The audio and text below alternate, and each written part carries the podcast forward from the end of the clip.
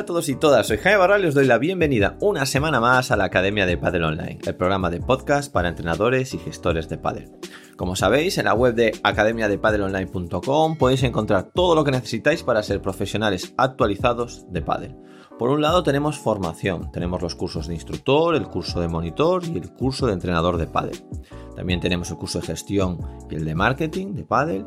Y tenemos el curso de análisis del remate en potencia. Y también el de Kinovea, que es un software gratuito de análisis de vídeo. Por otro lado, que tenemos? Sesiones 365, que son clases grabadas de Paddle de todos los niveles, una por día, para que tengáis un entrenamiento nuevo para cada alumno todas las semanas. ¿Qué hemos hecho esta semana? Bueno, pues esta semana hemos subido una lección nueva del curso de entrenador de Paddle Estamos con ese curso, una lección nueva cada semana, siete nuevos vídeos de clases, es decir, tenéis siete clases nuevas en sesiones 365 para que podáis entrenar esta semana los siete diferentes niveles que tenemos en la academia. Y hemos grabado un podcast que es con el que os voy a dejar ahora.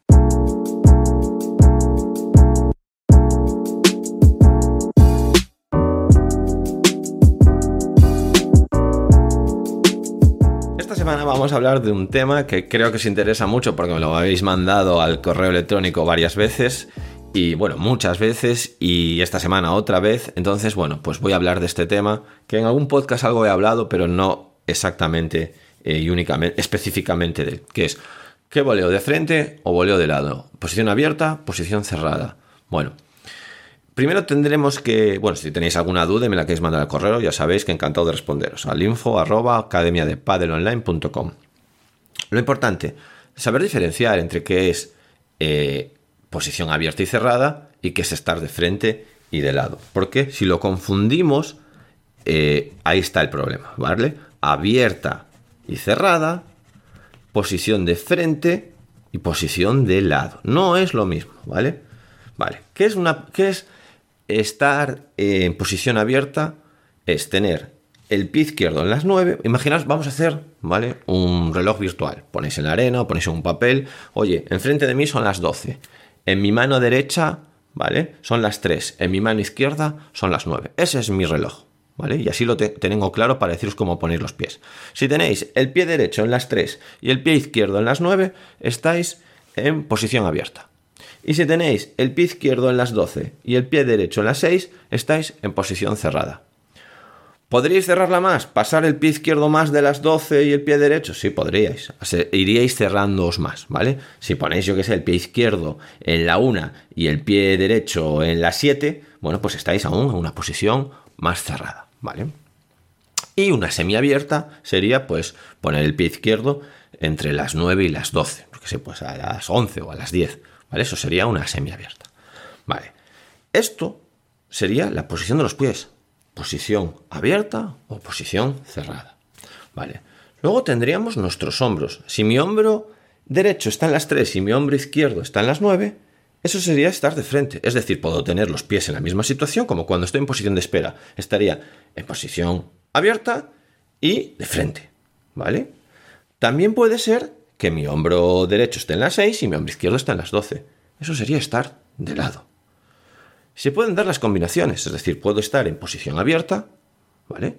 Con los hombros de frente o los hombros de lado. ¿Por qué? Porque ¿dónde se, ¿cómo se produce ese giro de hombros? Porque mi tronco se gira. Imaginaros que sobre vuestras caderas, ¿vale? Suben vuestros dos fémurs, ahí están las caderas y del medio sale un tronco, un palo, se puede girar. Entonces, vuestros hombros apuntan a, distintas posiciones. Entonces, puedo estar en posición abierta y de lado, y puedo estar en posición abierta y de frente. Y en posición cerrada igual. Puedo estar en posición cerrada, ¿vale? De frente, y puedo estar en posición de, la, cerrada de lado. Entonces tenemos ahí todas esas combinaciones. Vale, vamos primero con abierto y cerrado en la posición, a posición abierta y posición cerrada. ¿Para qué nos vale? Bueno, esto se estudió mucho en el tenis porque era muy importante si vamos a impactar con la posición abierta o en posición cerrada de fondo. Porque en el tenis, en los golpeos de fondo, es muy importante la potencia. ¿Es tan importante la potencia en nuestras voleas? Bueno, quizá en nuestros remates de sacarla por tres, de traérsela, pero en nuestras voleas tenemos que darle con la máxima velocidad a la pelota. Tenemos que romper la pelota. No nos lo permite el reglamento. ¿Por qué? Porque se hace difícil meterlo con tanta velocidad. Tenemos una red de por medio y una pista muy pequeña. Por lo tanto, jugamos, como se dice en el término más científico deportivo, a velocidades submáximas.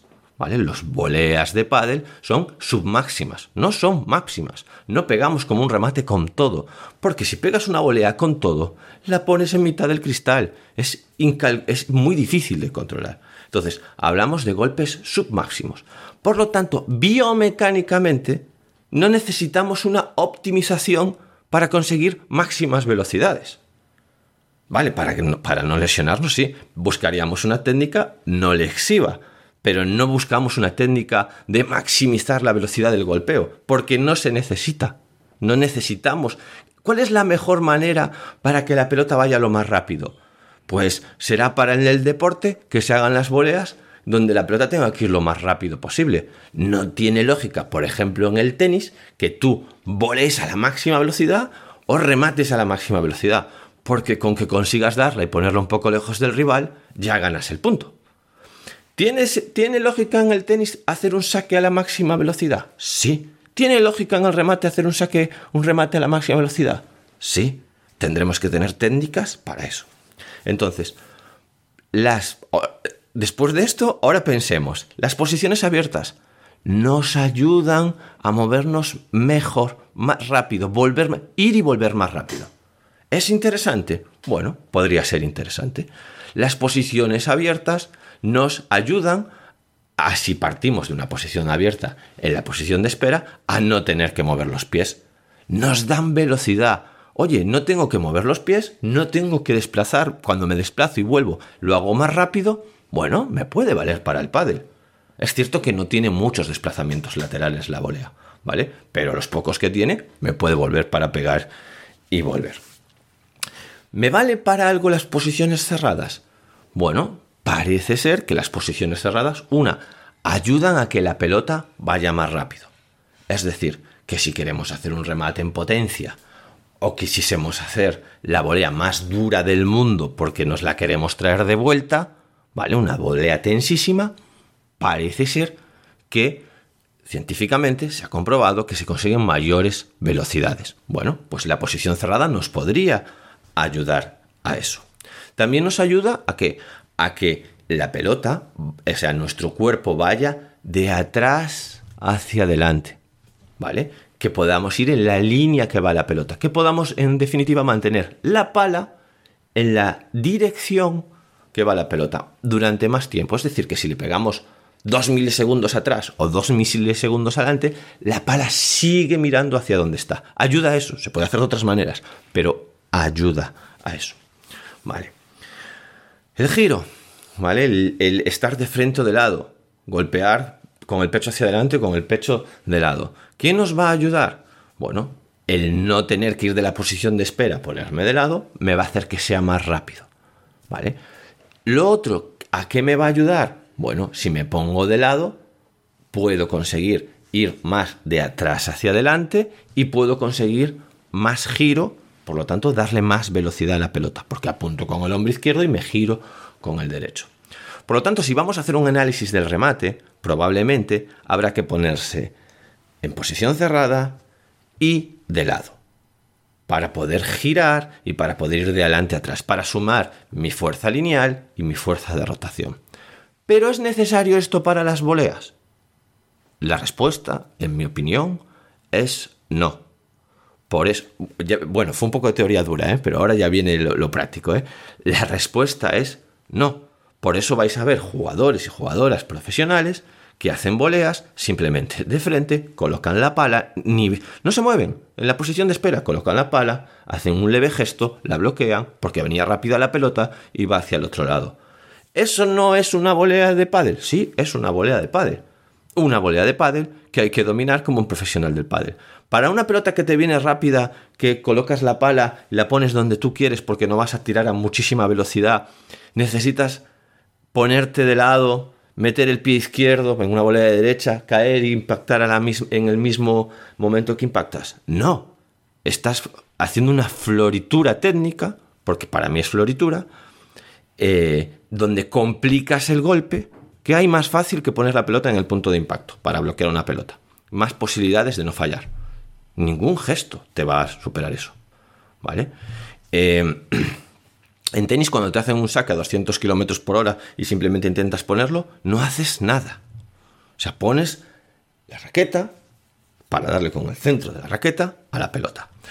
Cuando en pádel te salga alguien de un remate a, no a 200, pero a 150 km por hora desde el fondo y tú pongas solo la, la pala, no te da tiempo a hacer todo lo otro. ¿Por qué no haces todo lo otro?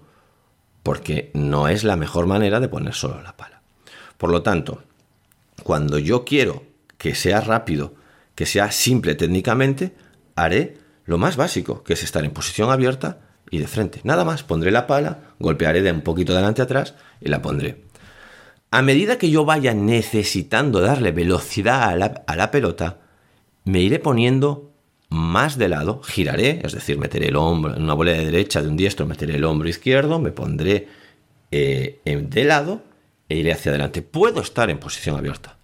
Es una de las grandes voleas que falta, o sea, es uno de los grandes golpes que falta en el pádel, que se ven mucho en los profesionales, que se están en posición en una posición abierta, se ponen de lado y hacen voleas girando.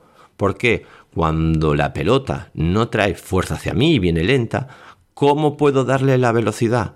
La velocidad se la voy a dar fundamentalmente con el giro, con movimientos rotacionales.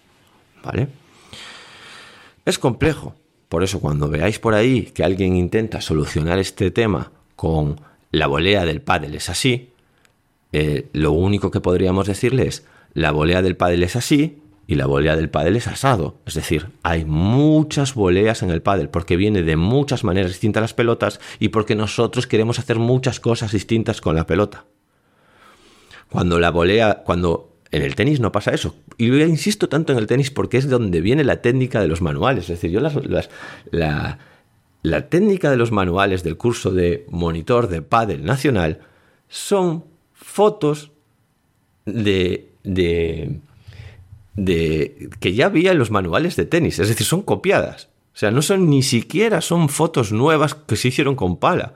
Son eh, animaciones, no, no me sale la palabra, ilustraciones que se parecen un poco, porque no se sabe si lleva una pala o si lleva una raqueta, que eso era de hace, a día de hoy, de hace 30 años en tenis. Es decir, se sigue enseñando la técnica del tenis de hace 30, 30 años que yo sepa, porque seguro que venía de antes, ¿vale? Entonces, no vale decir que la volea del pádel es así. A mí no me vale. ¿vale? Entonces, ¿qué os recomiendo yo como monitores y como entrenadores? Que, que hagáis, que enseñéis una técnica lo más eh, abierta y rica posible. Tenemos que saber golpear de frente, de lado, en posición abierta, en posición cerrada. Eh, todo vale. Es cierto, si yo le quiero, me viene una pelota flotada y le quiero dar velocidad, pues voy a tener que tener un golpe mucho más grande, una técnica, eh, o sea, una técnica que ni siquiera se enseña en el tenis, es decir, preparación más grande, ponerme de lado, girar, tirarme de atrás hacia adelante y a la vez girar para darle velocidad a esa pelota. La típica que os viene de, de revés y que viene flotada y que como no la podéis rematar, la dejáis bajar un poco, pero le queréis dar duro. Bueno, pues ahí sí que va a tener que ser una técnica muy grande, con giro y con impulso de atrás hacia adelante. Por lo tanto, vamos a tener probablemente todo. ¿Vale? Pero si yo subo a la red, vengo de atrás hacia adelante, o sea, yo estoy en la red, ¿vale? Y el restador me saca a mi compañero, me resta rápido a mí, pongo la pala y seguimos jugando. No tengo que hacer ningún gesto técnico más allá de, oye, voy a poner la pala para tirarla al medio, porque la quiero tirar al medio para juntarlos en el medio o, por, o para bloquearla al medio. No tengo que hacer nada más. Por lo tanto, todas esas voleas son válidas, hay que practicarlas y necesitamos que el, que el jugador salga de eso. Lo, típico que yo veo en la iniciación es jugadores que intentan hacer técnicas eh, fuera de ese contexto. Le viene una pelota rápida e intentan hacer un gesto de una, de una, de una pelota que debería venir lenta y que le quiere imprimir velocidad. Y al revés, le viene una pelota lenta y hace una preparación muy cortita y se esfuerza ahí un montón para tirarla eh, fuerte. ¿Vale? Esto es típico. Ves un gestito ahí cortito, volea de tenis cortita, metiendo el pie, y si hay un esfuerzo gigante que con haber llevado la pala un poquito más atrás y haberle dado un poquito con más recorrido, la pelota la hacía volar. Pero como no entendemos los principios biomecánicos, enseñamos de esa manera. Entonces, vamos a repasar los principios biomecánicos, vamos a entender que la volea del pádel es muy tiene muchos matices, es una volea de pádel muy es muy rica y que no nos vale el enseñar que decir que solo hay una volea. Yo os dije la semana pasada que yo creo que le quedan tres telediarios para que se vean muchas voleas listadas, ¿no? Porque hablábamos del listado la semana pasada. Bueno, pues la volea del pádel tiene que evolucionar y, la enseñanza de la volea del pádel tiene que ser mucho más rica y con muchísimos más matices. Bueno, eh, parece que me enfadé, un poco ahí al final, pero no, ¿eh? O sea, lo que quiero decir es simplemente que abramos la mente a que esto es un deporte en evolución y que viene de donde viene y que, bueno, y que irá cambiando como han cambiado otros deportes. Entrenadores y entrenadoras, espero que os haya gustado el podcast de esta semana y nos vemos la semana que viene. Adiós.